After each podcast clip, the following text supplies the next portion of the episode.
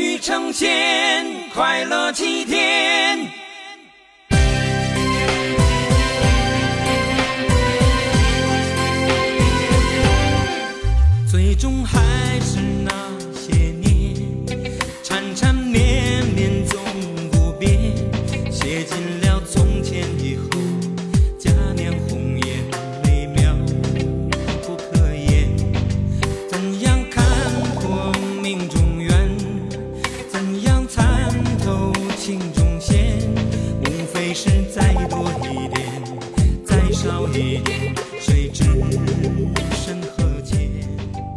大家好，欢迎收听笑褶皱，这是一档通过普通人的视角记录世界的播客节目。我是这期节目的主播有时间。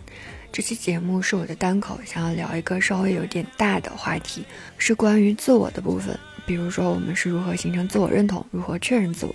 嗯，这个选题是来自于听友在小宇宙上第四十九期节目，也就是当你迷茫的时候，想要算命和心理咨询。这些节目里面有一点点带到了关于认自己这个话题，所以有听友就想问我说，能不能详细聊聊那个确认的过程？他的提问是说，怎么一点点确认并拼凑构成自己的材料碎片？什么样的程度和感受可以扎实笃定的确认？然后这个过程会出现反复变化吗？又是如何在外部反馈和自我感受的错位中确信的？大概就是这样的一个问题，啊，其实看到这个留言的时候，我心里就在酝酿着这期选题，因为我自己对这个部分也非常非常感兴趣，因为我觉得这个议题非常的重要，是当我们到了一定的年龄阶段或者人生阶段，就当我们开始自我觉醒或者开始重新思考自我的议题的时候，都会经历一个过程，就是你需要去慢慢的想清楚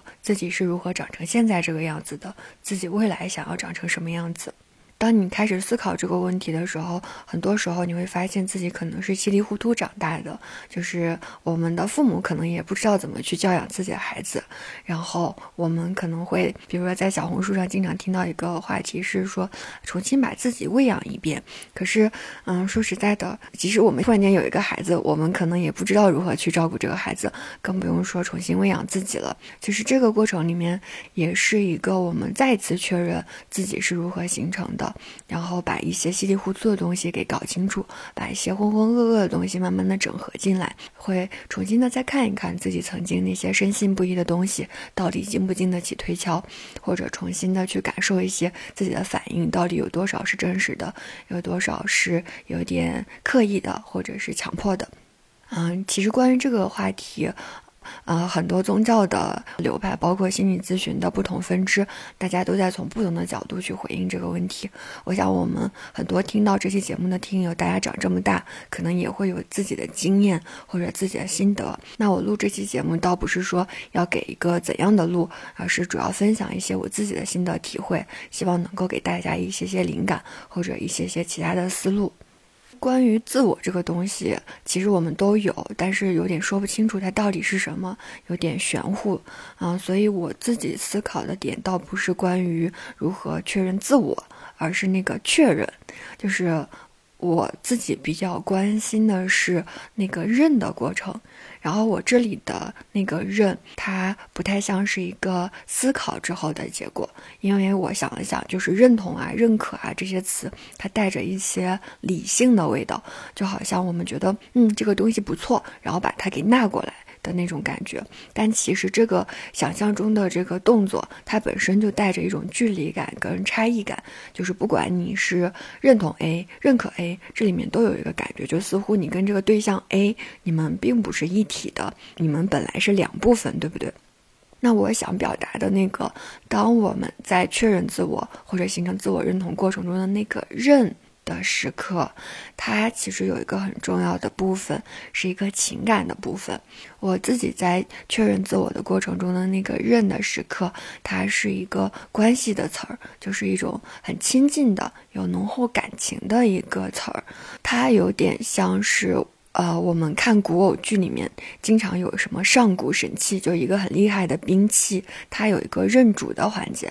然后这种。认主的那个认呢，它也是有点我想表达的那种比较郑重，而且是要建立一种比较亲近的关系。从此之后，大家可能是一伙的，甚至是一个整体，就是这种感觉。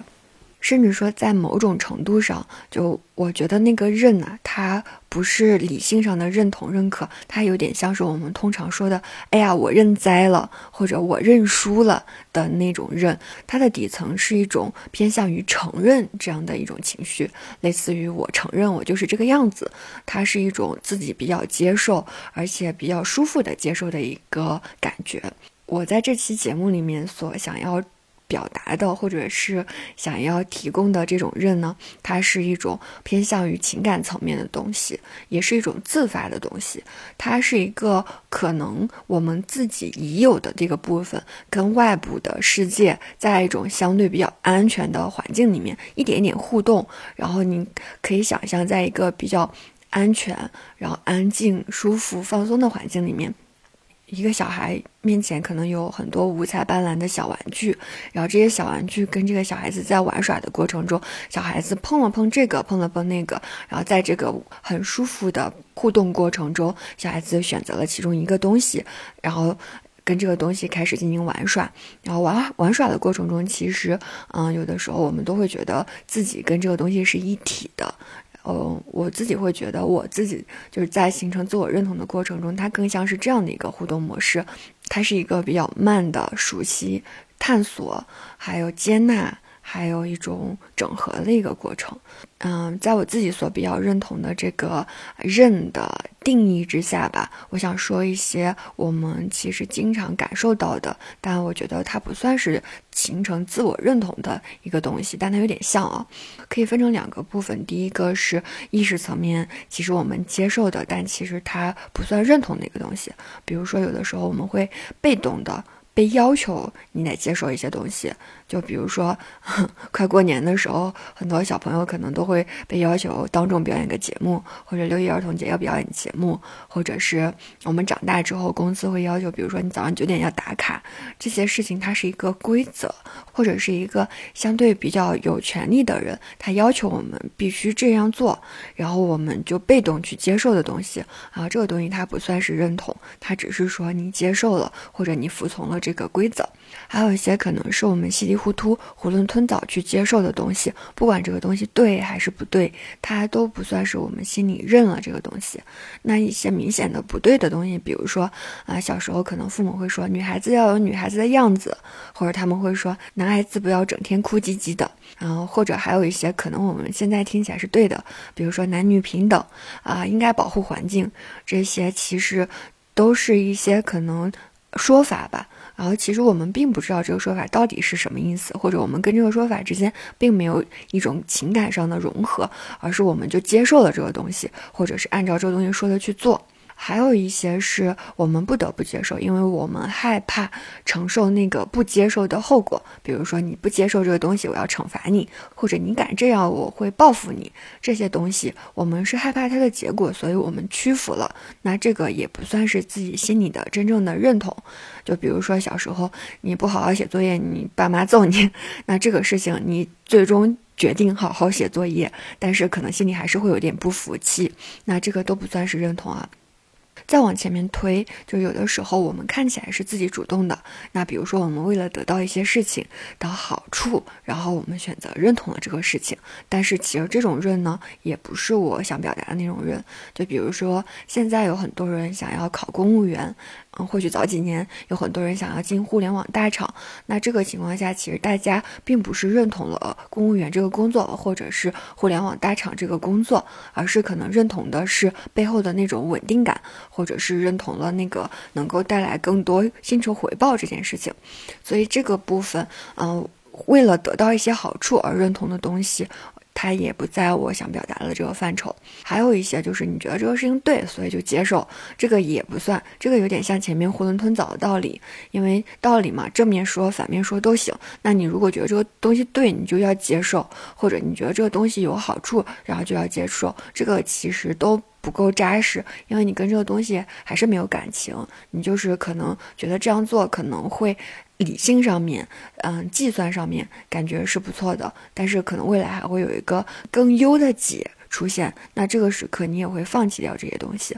当然。我想表达的那个认，它不是说意味着你这一辈子都要这样，不能放弃，而是说我们有的时候认这个东西，不是说你放弃了 A 去认 B，放弃了 B 去认 C，而是你可能在认 A 的过程中，慢慢不断的发展，然后你可能从 A 中发展出了 B，从 B 中发展出了 C，是这样的一个有情感、有关系的一种状态吧，嗯。啊，然后我刚刚说的那些，嗯，就不属于认的过程，其实也是想要跟大家去澄清，就很多时候我们看起来认同的东西，它其实并没有被我们纳入我们的内在，就那些你被动接受的东西，或者是你并不理解你就接受的东西，或者你因为害怕一些结果而接受的东西，或者因为你想要一些结果而接受的东西，或者你觉得对就接受的东西，这些都不算是真正的认同。就是你更多的是赞同这个东西本身吧，因为认同意味着它要纳入我们的内在，那这个过程没有那么快，它是很漫长、很漫长的一个相处的过程。那我还想再讲一些东西啊，就是我觉得它不属于认的，但它听起来又很像认的，即使它有一些情感、有些主动的部分，但我依然觉得这样的认同可能会有一点点问题。嗯，有几种情况吧。第一种情况是我们，比如说对于父母的认同，因为有的时候我们认同父母。不是因为，嗯，你真的想要像他们那样，尽管可能我们会发现自己成长过程中越来越像自己爸爸，或者越来越像自己妈妈，或者自己越来越像自己的主要照顾者，但这个认同有的时候它是一种，嗯。是一种手段，就是有的时候我们是希望跟对方保持一种情感上的连接，所以我们表现出对方的认同。我们骨子里面是不想真的跟对方分离，所以我们通过向对方表达忠诚，或者。向对方表达叛逆，来去维持我们的连接。然后，那这个时刻，你向对方，或者你认可对方的一些东西，或者你非常非常不认可对方的一些东西，它本质上其实不是关于你自我的认同，而是你对于别人的认同。我不知道这样讲是不是表达清楚了？就是当你把自己对于别人的情感和认同跟。自己对于自己的认同搅合在一起的时候，那这个时候有的时候你是分不清楚的，尤其是对于父母，哎，这样的关系其实是更比较难分清楚的。还有一种是对于榜样的认同，就我们很想成为某种人，所以我们认同了这个部分。但其实它还是不是一种关于自我的认同，而是你很想成为一个自己不是的人，然后通过成为一个自己不是的人，或者成为一个某种样子的人吧。其实有的时候是为了逃避我们自己的焦虑，或者逃避我们的虚无。那这个好像也是为了逃避一些东西，或者得到一些东西而形成的一个认同的手段，还不是一个关于真正的自我的认同。还有一种是更更隐秘的，它是一种。共谋一种里应外合的共谋，就是我们自己心里可能有这样的一个苗子，但我们这个苗子可能还没有发展，但是刚好外部有这样的一个声音跟我们心里的这个念头是呼应的，那很快里应外合就发展出来了一个看起来很茁壮或者很强大的一个表象啊，那这个也是有。点问题的，我想稍微举个例子，帮我去说明这一点啊。就有的时候，比如说我们做错了一些事情，小的时候可能会觉得有点愧疚，有点懊悔，这是我们心里的一个感觉。然后这个感觉可能有一百分吧。但同样，我们做错了这件事情，然后可能你的老师、你的家长或者是你的一些长辈，他觉得你做错了这件事情，你应该忏悔，或者是你应该感到羞愧啊，你应该。得到惩罚，你应该被批评、被攻击，然后他们给你施加了一个啊，比如说一千分的力度，然后这一千分的一个对你的攻击，跟你自己对自己的攻击达成了一个一致，然后他们就融合在一起了，然后接下来我们就会体会到一个相对于一千多分这样程度的一个自我批评。但其实可能对于我们自己来讲，我们可能只认了那一百分。就是关于这件事情，我产生的那种愧疚，或者是一种羞耻的感觉，其实没有那么强。但因为别人也给了我这个部分，而他给的东西跟我自己原本的东西有点像，我接了，然后那我产生了加倍的羞耻感。那这种情况下，看起来是我们好像是一个认同，但我们认的东西是不一样的。这里面可能大家也要稍微稍微甄别，这种甄别其实大家稍微留心一点，可能会。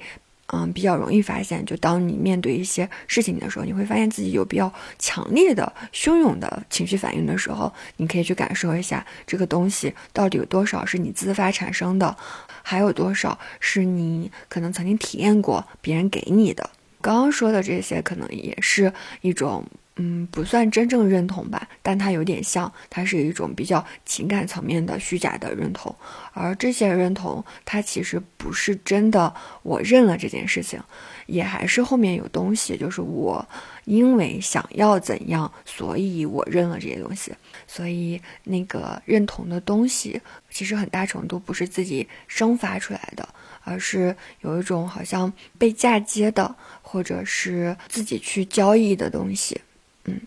啊，其实说了这么多，我觉得它不属于自我认同，但有点像的东西，嗯，其实也是为了想告诉大家，就我们很多人都会有一个比较厚实的壳，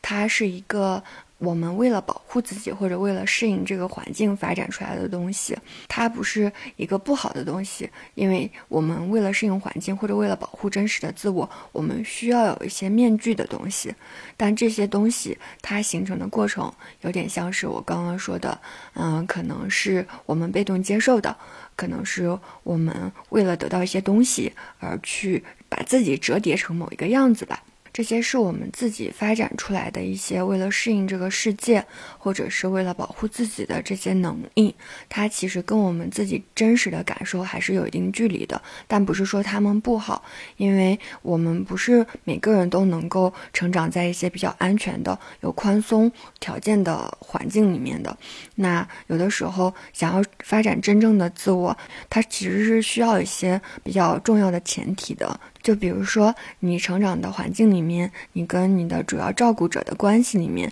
你是能够有机会去表现自己的，或者能够有机会去发展自己的。比如说，你不想你吃这个东西，你是有空间可以不认同，而且你不认同，你不会承受那个后果。所以，在我自己的体会里面，真正的认同，它是一个慢慢感受、慢慢试探、慢慢长出来的一个过程。它是一个可能需要有一定的安全关系作为兜底。然后我们建立了一些情感之后，慢慢的去纳入到我们内在的一个过程，它跟那种理性上的欣赏、理性上的赞许、理性上的觉得好是非常非常不一样的。因为我们形成自我认同这个东西是有点像是吃东西。就是它是要进入到我们内在的一个过程，那很多时候我们觉得一个东西好，我们把它配在身上当做武器，那我觉得它不算是形成自我认同，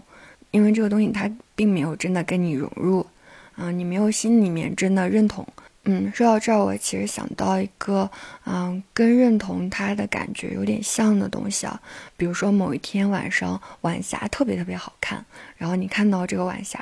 然后你的反应是，嗯，我拍一下照片发个朋友圈。然后这种情况下，你其实对于这个晚霞的美是一种理性上的认同。嗯，我们会附加了很多东西，但是或许在某一个时刻或者某一个瞬间，你看着这个晚霞，你觉得它真的好美呀，你从心里面为它赞叹，或者是你真的享受这件事情，然后那种情感上的那种舒展、那种愉悦的感觉，它会更像是我说的那个认，就是我认这件事儿，或者我认我是这样的的那种感觉。嗯，它是一种心里面涌现上来的那种感受。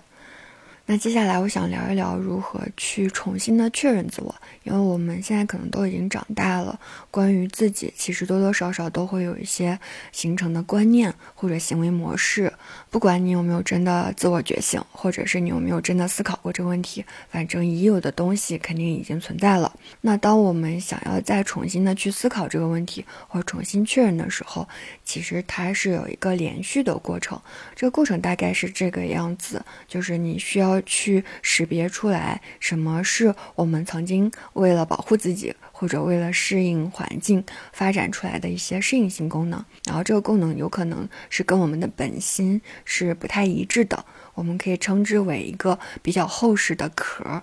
这样的一个东西，然后。在这个过程中，其实当你识别出来那个厚重的壳，或者你在一个安全的环境下面，你愿意不使用这个厚重的壳的时候，真实的自我就或许有机会得到发展，或者至少得到展现。我其实想稍微讲一讲那个厚重的壳，这个厚重的壳它非常的重要，它有一个最重要最重要的功能。是它需要把我们真实的部分藏起来，因为藏起来之后就可以保护它。然后我们保护真实的自我的一个目的是为了顺应环境的要求，为了让自己能够活下去。所以这个部分它非常非常的重要，它跟我们的很多可能创伤的体验，或者说一些难受的、煎熬的经历都是有关系的。因为我们不是每个人都有条件从小就生活在一些安全的、包容性比较强的家庭环境里面的。如果你所在的这个环境它并不允许你发展自我，它要的更多的是一种被塑造的小孩或者听话的小孩，那你其实，在关系里面根本就没有机会表现出来你的自发，更不要说形成自我认同了。那这个时候，我们必然会形成厚厚的壳呀，因为我们得想办法让自己活下去，对不对？我对于这种厚厚的壳的感觉，一直都是非常非常的感谢的。只是有的时候，我们因为形成了这样的壳，也意味着我们付出了一些代价。嗯，在这里面，我想举一个比较公开的例子啊，是一个让我挺有感觉的书本上的案例。这个例子是一个关于六十多岁的老太太，这个老太太事业上非常成功，也很理性。她是因为出现了一些惊恐的现象，所以去接受了心理咨询。但这个老太太呢，她在咨询的关系，包括她的现实关系里面，她都不怎么流露情感。不管是对她的丈夫、孙子、儿子，她都不太有情感。她发生什么事情都能够就事论事的去说。那如果从我们旁观者角度来讲，可能会觉得这个人是一个已经戒掉情感的人间清醒吧。嗯，然后关于这个老太太的童年呢，她其实能记得的东西非常少，因为她只能记得曾经经历过战争，然后因为战争可能跟自己的父母有过走散的情况，然后她当时感到很恐慌，然后其他的部分她都不记得了。然后在咨询的后段，其实慢慢的就会发现，这个老太太她的那种不流露情感，其实是因为她有一个非常坚实的、非常。坚固的一个理性的盔甲，然后在这个盔甲里面，情感已经被隔离掉了，或者说被驱走了，或者说被推开了。为什么会这样子呢？因为他非常害怕再次体验到小时候的那种恐惧、那种愤怒、那种无力的感觉，太害怕了。所以说，他发展出来了一套非常理性的，遇到什么事情都用理性思考来分析这种方式。倒不是说他的理性分析有什么不好，而是他极端了，他根本就不允许自己有情感。嗯，那这个老太太呢，她这样发展出来的这个防御或者这个厚厚的壳，当然也是保护了她，但她也。为此付出了很大的代价，就是他很难真的感受到那种亲密感，他也很难跟别人建立一种比较亲密的关系。我记得书上有这样一句话，我看到之后其实特别有感觉，就说这个老太太她为了保护自己，这辈子已花了很多力气去防着那些情绪。就是那种防着的感觉，嗯，让我觉得特别的准确。我们有的时候发展出来那个厚厚的壳，是因为我们为了防着一些东西，防着我们幻想中的一些恐惧的场景。而那个幻想中的恐惧场景，它往往是我们曾经体会过的那个感觉。就是因为我们太害怕了，所以我们需要有一些方式来保护自己。那我们就发展出来了那种适应性的功能，比如说这个老太太的那种理性，或者我们有些人可能会比较压。抑自己的情绪，或者是我们比较热衷于比较疯狂的喜欢赚钱，或者是沉迷一些物欲，这些等等，可能是一种方式来保护我们自己，去免于再体会到一些我们不想体会到的部分吧。其实我举这个例子也是想说，我们在确认自己的过程中，我们会遇到很多自己用起来非常顺手，但是可能有点阻碍我们发展的一些想法。模式或者是一些能力，在这个过程中，我其实比较倾向于建议大家不要太粗暴的放弃掉这些模式，因为他们的存在其实已经很长很长时间了，而且他们是有好处的。如果强行让自己放弃掉，其实是一个有点勉强自己的部分。而这个厚厚的壳，它的褪去，它其实需要有一些条件的，就是当我们觉得真的安全了。当我们的其他部分真的发展起来了，我们真的不那么害怕的时候，我们自然会慢慢的放弃掉这些厚厚的壳。但如果我们没有体会到一种安全的关系或者安全的环境，那还要自己放下这个厚厚的壳，其实就意味着把自己置入于了一个感觉有点危险的一个处境里面。我觉得这是一个有一点点类似于孵化的过程，就是慢慢的孵。给温度，嗯，给照顾，给陪伴，然后让它慢慢长出来的一个过程。它的这种慢，不是一种佛系的说法哦，它是一种非常必要的部分。因为在自我认同过程中，快是很容易的，但是慢是非常难的，也是非常重要的。嗯，这个有点像是我之前有一次说的一句话，叫做“理虽顿悟，事须渐修”。也是这个意思，就我们很快达成的那个认同，它不是真的认了，啊，而是你觉得这东西不错，你想要这样，嗯，真正的那个认，它是很慢的，是需要有一个过渡的，是需要有一个熟悉的过程，需要建立关系、建立情感的过程，它是一点一点来的，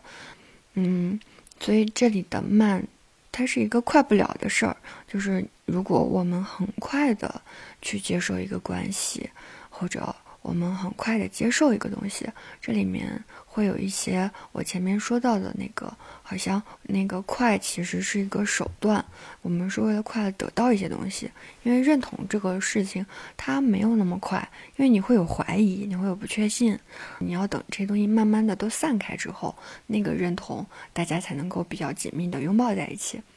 有的时候我们是可以多知道一些事情，但是最终你的认同或者认，它是在关系里面感受到的，啊，然后在这个部分的话，我觉得有一个点比较重要，想分享给大家，就是你需要在认的过程中给自己不认的选项和空间，什么意思呢？就是你需要让自己。可以否认和逃避，因为只有我可以否认跟逃避，那我的认同才是真认同。如果我根本就没有办法否认跟逃避，那我的认同更多的是我不得不认同。稍微举一个例子，就我们会在生活里面，你会发现，可能有些时候你给别人一些反馈，然后对方可能。